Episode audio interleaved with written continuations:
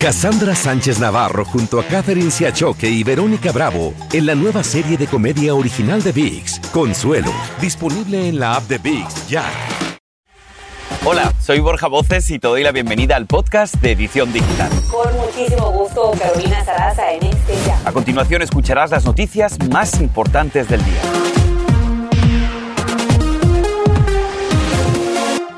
En México se denuncia un nuevo caso de feminicidio. En este caso, la víctima, una joven de tan solo 18 años y además sobrina de un exministro colombiano.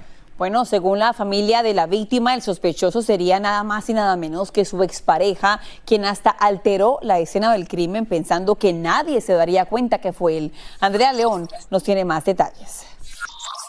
Fue el propio José Manuel Restrepo, exministro de Hacienda de Colombia, quien denunció en sus redes sociales el feminicidio de su sobrina Ana María Serrano, de solo 18 años, en México. Nunca, nunca creí poder estar tan cerca de un acto tan brutal como despreciable como un feminicidio. Hoy con el dolor en el alma y el corazón no puedo aceptar quedarnos callados ante la impunidad de este tipo de actos en cualquier lugar del mundo, escribió el exfuncionario y agregó que hará todo lo que esté a su alcance para que se aplique el peso de la ley a quien le cegó la vida a la joven estudiante de medicina. Por su parte, la madre de la víctima compartió un video en el que acusa a la expareja de su hija, quien ya fue detenido. Mi hija, Ana María Serrano Céspedes, fue víctima de un feminicidio, presuntamente por parte de su exnovio, Alan Gil Romero, el pasado 12 de septiembre de 2023 en nuestra casa.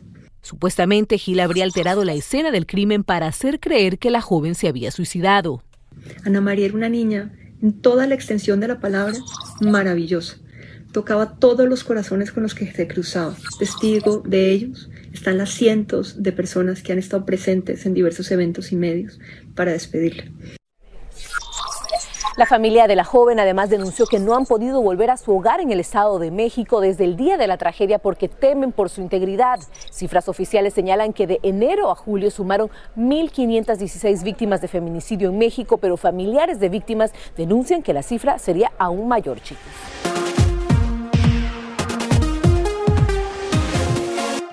Miren, vamos a cambiar totalmente de tema porque en este momento es noticia el expresidente Donald Trump. Y es que sus abogados han presentado documentos judiciales para que la jueza federal, Tania Chutkin, deje el proceso del caso de injerencia electoral y demuestre que es imparcial.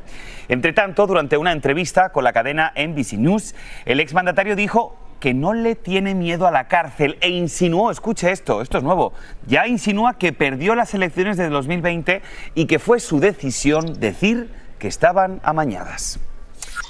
Y aunque nada está escrito y el reloj sigue corriendo, republicanos de la Cámara Baja han llegado a un acuerdo tentativo para mantener el gobierno financiado hasta el próximo 31 de octubre, lo que podría evitar el cierre del gobierno. El acuerdo incluye recortes en el gasto interno, con excepciones en la financiación militar, en la financiación de veteranos y más control en la frontera. Y vamos a temas de salud, muy atentos todos porque la administración Biden cree que realmente es muy importante asegurarse de que los estadounidenses tengamos de nuevo acceso a pruebas gratuitas de COVID-19. Así que, mucha atención, el gobierno va a habilitar desde el próximo lunes la página web covidtest.gov, donde todos podremos solicitar una prueba y te repito que es totalmente gratuita. A partir del lunes y por supuesto el lunes aquí la edición digital también te lo vamos a recordar.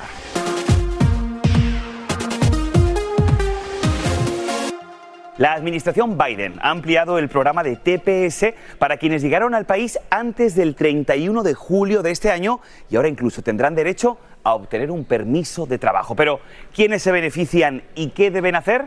Yo te explico.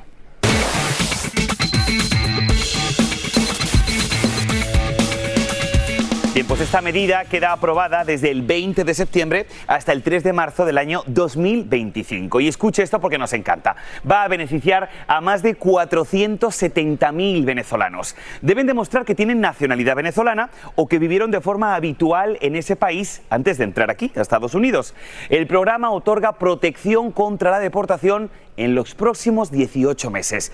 Quienes cumplan los requisitos deben pedir el permiso de trabajo a través del formulario I-765. Y como siempre le decimos, si necesita más información, te vamos a invitar a que visites univisionnoticias.com. Y seguimos con este tema porque el flujo migratorio está acosando a las autoridades en la frontera sur, hasta donde han tenido que llegar cientos de militares. Los funcionarios de Seguridad Nacional dicen que solo el lunes pasado, escuche, hubo más de 8.000 detenciones y en las últimas 24 horas más de 10.000 migrantes fueron encontrados en la frontera. Vamos a conocer cuál es la situación real a esta hora en la frontera y para eso nos conectamos con Reina Rodríguez. Ella se encuentra en Eagle Pass con lo último, además, Reina, se reporta la muerte de otro menor allá donde estás. ¿No es así? Adelante. Les saludo desde Eagle Pass, Texas, justo a orillas del río Grande, donde aquí, bajo el puente número 2 de esta ubicación, se puede observar que están llegando familias, hombres, mujeres con niños eh, de pequeña edad, incluso de meses, algunas de estas personas visiblemente cansados, algunos de ellos sin zapatos, con llagas en sus pies, eh, con lágrimas en sus ojos, ahora que ya pisaron suelo estadounidense, respiran un un aire de alivio porque dicen que ya están aquí, ¿no? Pero algo que está preocupando muchísimo a las autoridades es el que niños, eh, en sí cualquier persona, cualquier migrante cruce el Río Grande porque se pueden ahogar, pueden ahí perder su vida. Para eso me acompaña el sargento René Córdoba con el Departamento de Seguridad Pública. Sargento, hemos visto en las últimas horas, de, desafortunadamente, una muerte de un pequeñito. ¿Me puede contar de eso? Claro que sí. Este incidente pasó ayer como a las 3 tres y media de ayer, estaba una familia cruzando en ese tiempo y se le fue a alguien. Eh, ya después de eso ya estaba abogado el niño. Eh, quienes están viendo la cantidad de migrantes eh, siguen llegando. por momentos parece bajar la cantidad de personas, pero es porque el procesamiento ha sido bastantito rápido. Pero eso no quiere decir que no pare. Migrantes con los que estamos hablando nos dicen vienen aún muchos más. Seguiremos aquí al pendiente. Regreso con ustedes. Una situación terrible. Reina, muchísimas gracias por tu reporte desde la frontera sur.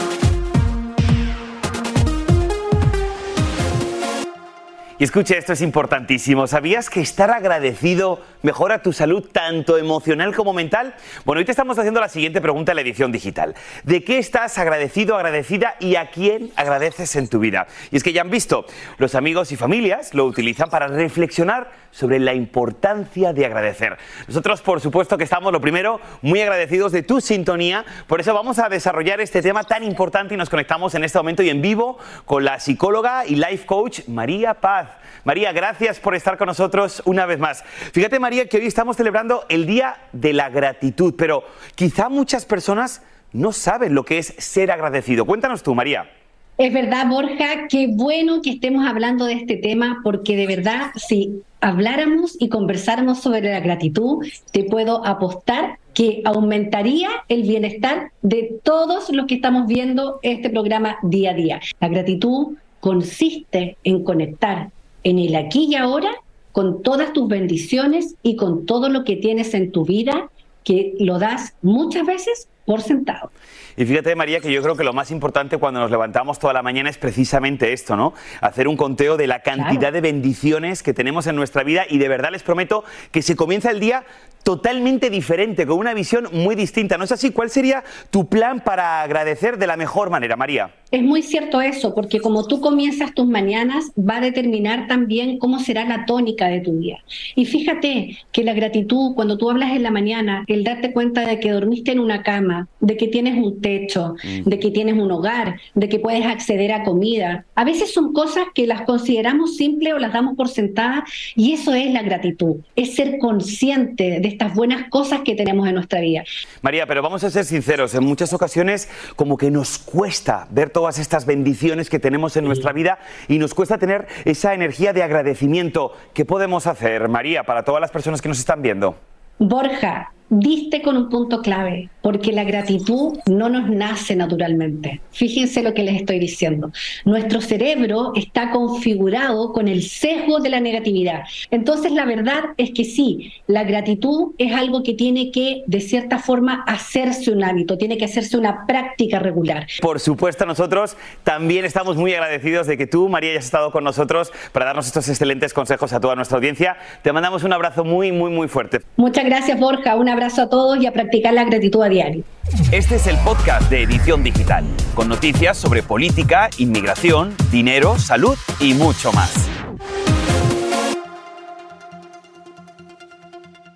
Cassandra Sánchez Navarro junto a Catherine Siachoque y Verónica Bravo en la nueva serie de comedia original de VIX, Consuelo, disponible en la app de VIX ya.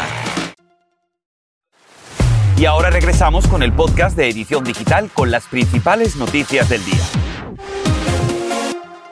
Por otra parte, la sobredosis de drogas, escuche este dato, ha aumentado en los últimos 20 años y los trabajadores de construcción en la ciudad de Nueva York tienen la cifra más alta en muertes por este mal. Es todo de acuerdo con el último reporte revelado por el Departamento de Salud.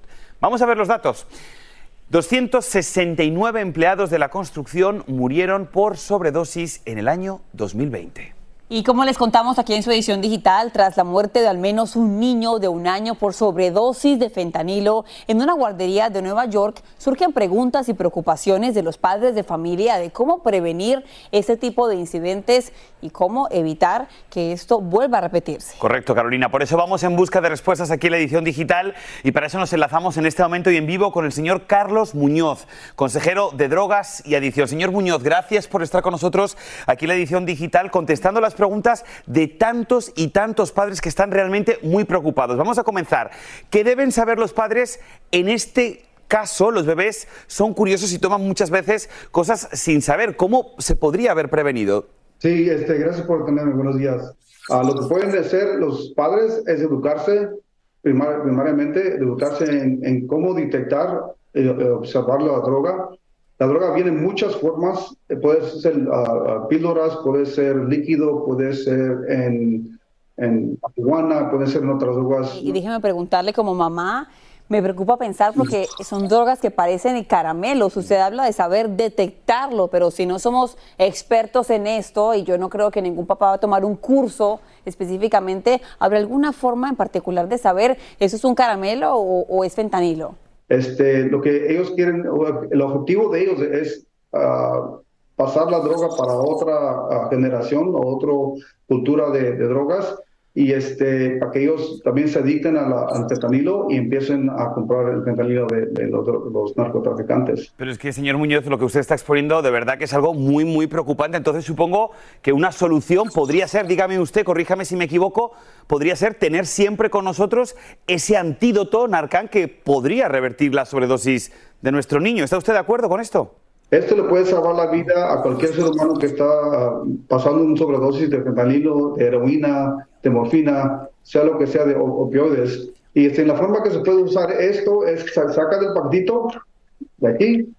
En cuanto usted detecte y observe de que su pariente, su amigo familiar esté uh, expresando una sobredosis que se puede observar por mirándole la cara, se puede estar respirando, si se, se mira azul, si está frío del de, temperamento. Señor Muñoz, consejero de drogadicción, qué bueno que se conecta con la edición digital. Desafortunadamente creo que es una herramienta que debemos ahora considerar para tener en la cartera. Es un tema preocupante, pero qué bueno que se conecta. Muchísimas gracias. La nueva realidad. Muchísimas gracias, señor Muñoz. Gracias.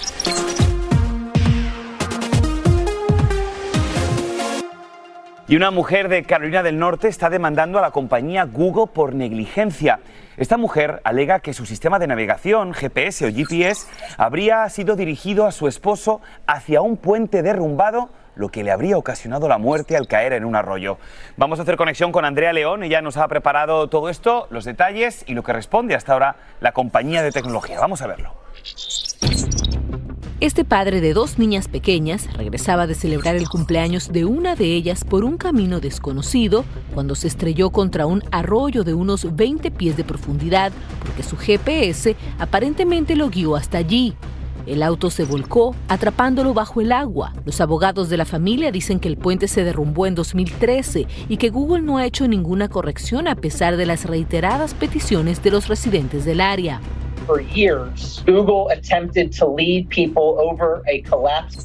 Durante años, Google intentó guiar a la gente por un puente derrumbado a pesar de haber sido advertido de ese peligro, asegura uno de ellos. El reporte incluye algunos de los mensajes de los residentes del área preocupados que sugerían la actualización de la ruta de Google Maps. Por su parte, la esposa de la víctima asegura que por esa negligencia la vida le cambió para siempre su familia. Quiero que quienes sean responsables rindan cuentas y además queremos asegurarnos de que esto no le pase a nadie más, asegura la ahora viuda. En respuesta, Google envió un comunicado diciendo que lamentan profundamente esta muerte y agregaron, nuestro objetivo es proporcionar información de ruta precisa en Maps y estamos revisando esta demanda. La familia pide una compensación económica y daños punitivos, sin embargo, aún no han solicitado una cantidad específica. En la demanda también se menciona a los dueños del puente que aparentemente Borja sería privado. Esta es una historia, además, que se ha vuelto súper viral en las redes sociales. Andrita, me gustaría preguntarte, ¿algún tipo de precedente en la justicia de los Estados Unidos con decisiones sobre este tipo? Porque realmente es muy fuerte que el GPS te lleve a encontrar la muerte, ¿no? No con demandas similares, pero sí hay grupos en Internet en los que mencionan pues, las rutas equivocadas o peligrosas que algunas veces toman los GPS. Pues podría ser una jugosísima cantidad de millones de dólares. Obviamente no le va a recuperar a su ser querido, que eso definitivamente es el auténtico drama. Muchísimas gracias, Andrea, por el reporte.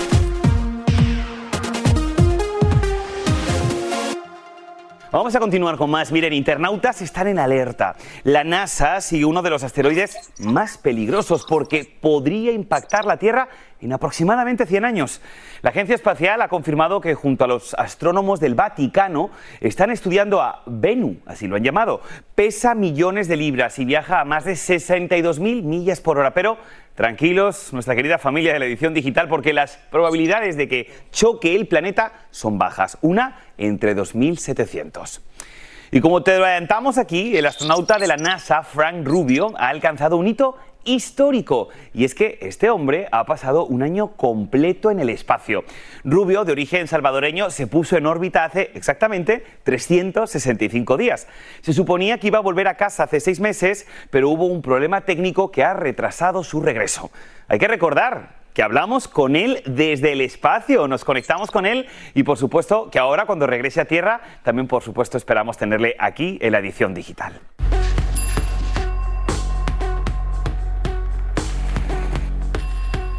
Y seguimos ahora con lo que debes saber a esta hora. Comenzamos cuatro días después de que el ayudante alguacil del condado de Los Ángeles, Ryan Clickham Broomer, recibiera un disparo mortal en la cabeza, el fiscal del caso dijo que no va a pedir la pena de muerte contra Cataneo Salazar, el sospechoso del asesinato, quien alega que sufre demencia. Y autoridades de Nueva York allanaron una vivienda y encontraron fentanilo cerca de la habitación de un niño de tan solo 10 años. Increíble. Los agentes decomisaron armas y otras drogas, además del fentanilo. ¿eh? Al menos cuatro personas fueron arrestadas y ahora enfrentan cargos federales. El niño ya ha sido puesto al cuidado de protección de menores. Por otra parte, un hombre buscado en relación con el asesinato de una familia de cuatro personas en Chicago fue hallado muerto dentro de un auto en llamas en Oklahoma. El sospechoso chocó el vehículo mientras los agentes intentaban detenerlo. Dice la policía que hay pruebas que detallan un nexo, una conexión entre el sospechoso y las víctimas, pero no dieron más detalles. Cambiando de tema, esta hora continúa hospitalizado en un centro de salud en el Estado de México Rafael Caro Quintero, quien habría sido sometido a una cirugía programada. Como se le llama, el narco de narcos abandonó el penal del altiplano bajo un fuerte, fortísimo, diría yo, operativo de seguridad. Hasta el momento no se han proporcionado detalles de su estado de salud. Por otra parte, Estados Unidos presionará al gobierno de México para lograr extraditar a los llamados chapitos, considerados los actuales líderes del cártel de Sinaloa. La advertencia la ha hecho el fiscal general Mary Garland luego de la extradición de Ovidio Guzmán López, hijo de Joaquín El Chapo Guzmán, quien ahora se encuentra recluido en una cárcel de Illinois.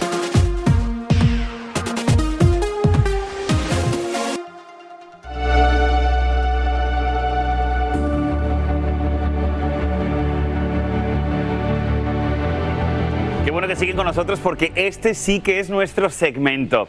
En el mes de la herencia hispana les vamos a presentar a una artista muralista hispana que se inspira en la cultura latinoamericana para poder plasmar su creatividad y sus diseños. Escuche esto en una colección de tazas para la reconocidísima cadena de Starbucks. Bueno, Manuela Guillén recibió una invitación de parte de esta cadena para colaborar en esta serie de colecciones que honra nuestra cultura hispana. Así que bienvenidísima a la edición digital. Manuela, qué orgullo conversar contigo.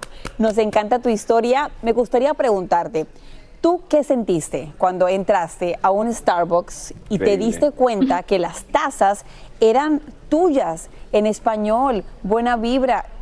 ¿Qué sentiste cuando las viste?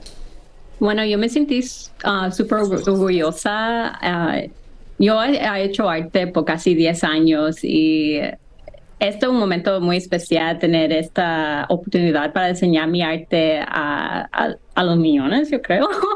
Ah, entonces, sí, es un poco, like, como decir, like, I don't know, como estoy soñando, todavía no, no es real todavía, pero Porque no solamente Sí, son tus diseños, que por supuesto lo son, sino que también representan a millones y millones de hispanos aquí en los Estados Unidos, así que tiene que ser una doble satisfacción. Me gustaría preguntarte cuál ha sido la inspiración, qué has querido plasmar en estos diseños sabiendo que tantos y tantos millones de personas iban a verlos. Ah, bueno, me inspiro por mi cultura, ah, mi gente latina, las plantas, color tropical, pero más que todo es la comunidad que es, que es una, un fronte de, de mi inspiración. Creo que el arte para mí, yo lo uso para dar una voz y la presencia es- a mi gente y para que se sienten visto y escucharon. Qué bueno. Eso nos encanta, Manuela. Pues felicidades. Cuando vengas a Miami, aquí te invitamos a tomarte un café en vivo e indirecto en la edición digital. Muchísimas gracias. Y próxima vez que ustedes vayan a Starbucks, piensen en ella y en la edición digital. Muchísimas gracias, Manuela. Gracias Manuela, que sigan los éxitos. Gracias. Felicidades querida, muy orgullosos de ti. Y así termina el episodio de hoy del podcast de Edición Digital. Síguenos en las redes sociales de Noticiero Univisión Edición Digital y déjanos tus comentarios. Como siempre, muchas gracias por escucharnos.